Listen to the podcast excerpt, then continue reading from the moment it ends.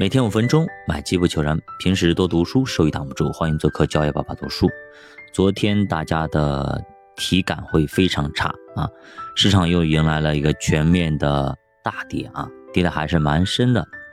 其实最近的话，这个市场表现很不好，对吧？同时又有很多的政策数据发布，这里面到底有什么关系？经济到底到底了没有？股市将要面临什么样的情况？到底咋回事？这俄乌战争的冲突刚刚刚刚，我们都淡忘了，影响慢慢慢慢的回来了，结果又来了一个巴以冲突。难道整个世界都在跟 A 股作对吗？好，我们这是外部一些原因啊，就整体大宏观的面的一个原因。好，再看一下自身的问题。上个礼拜五，在收盘以后，偷偷的、小心翼翼的把这个数据给公布了。一般好数据都是提前公布，比如礼拜一啦，或周中。但是差数据一般都是礼拜五收盘以后。为啥？惯例，CPI 和 PPI 都很差，特别是 CPI 又回到了零。辛辛苦苦破了个零，结果呢，后来又考了个大零蛋。PPI 虽然回升，但是呢，也是不及预期。你物价起不来，就会影响实际利率的实现。那什么是实际利率？就是名义的利率减去通货膨胀。实际利率是正，大家就会更倾向于存钱。我们把钱存一年，就多赚一年。相反，只有相应的实际利率呈负的时候，大家才愿意花钱。我存银行还赔钱呢，那肯定愿意花呀，花掉更划算。企业会想，我把后面需要的东西我先买了，否则就该涨价了。所以你在实际利率为正的时候，刺激消费是不会有效果的。你要么降利率，要么涨物价。相比来说，降利率更主动一些。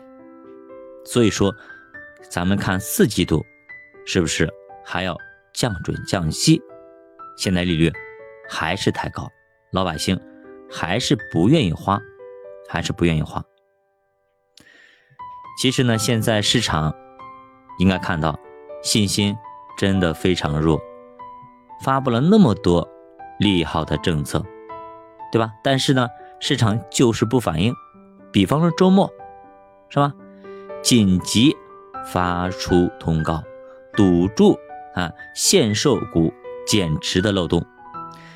融券保证金从百分之五十提高到百分之八十，私募提高到百分之百，这会极大的增加做空的成本。现在融券大概是七百多亿，占比百分之零点一三，确实也不多。但是这点融券做空确实对现在市场的信心影响非常非常大，融券成本大增，意味着很多量化的模型也要进行调整。现在是一颗老鼠屎坏了一锅粥，是不允许做空。现在你在做空，那你就是叛徒。所以说，现在监管也非常非常的严厉啊。不做空，尽量不要去做空。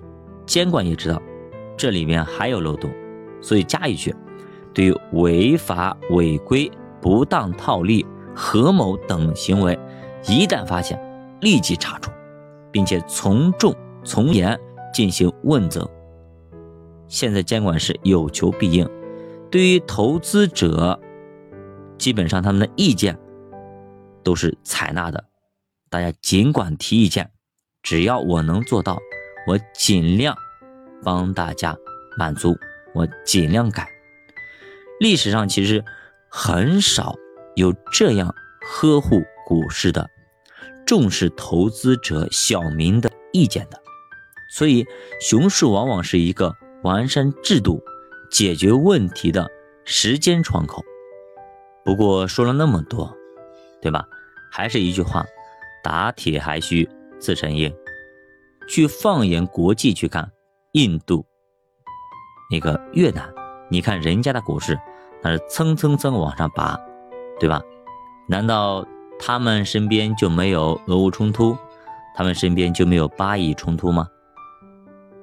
对吧？所以说，如果环境不好，那么我们只能够改变自己，让自己去适应这个环境，甚至去超越这个环境。好的，教爸的书陪你慢慢变富，咱们下节再见。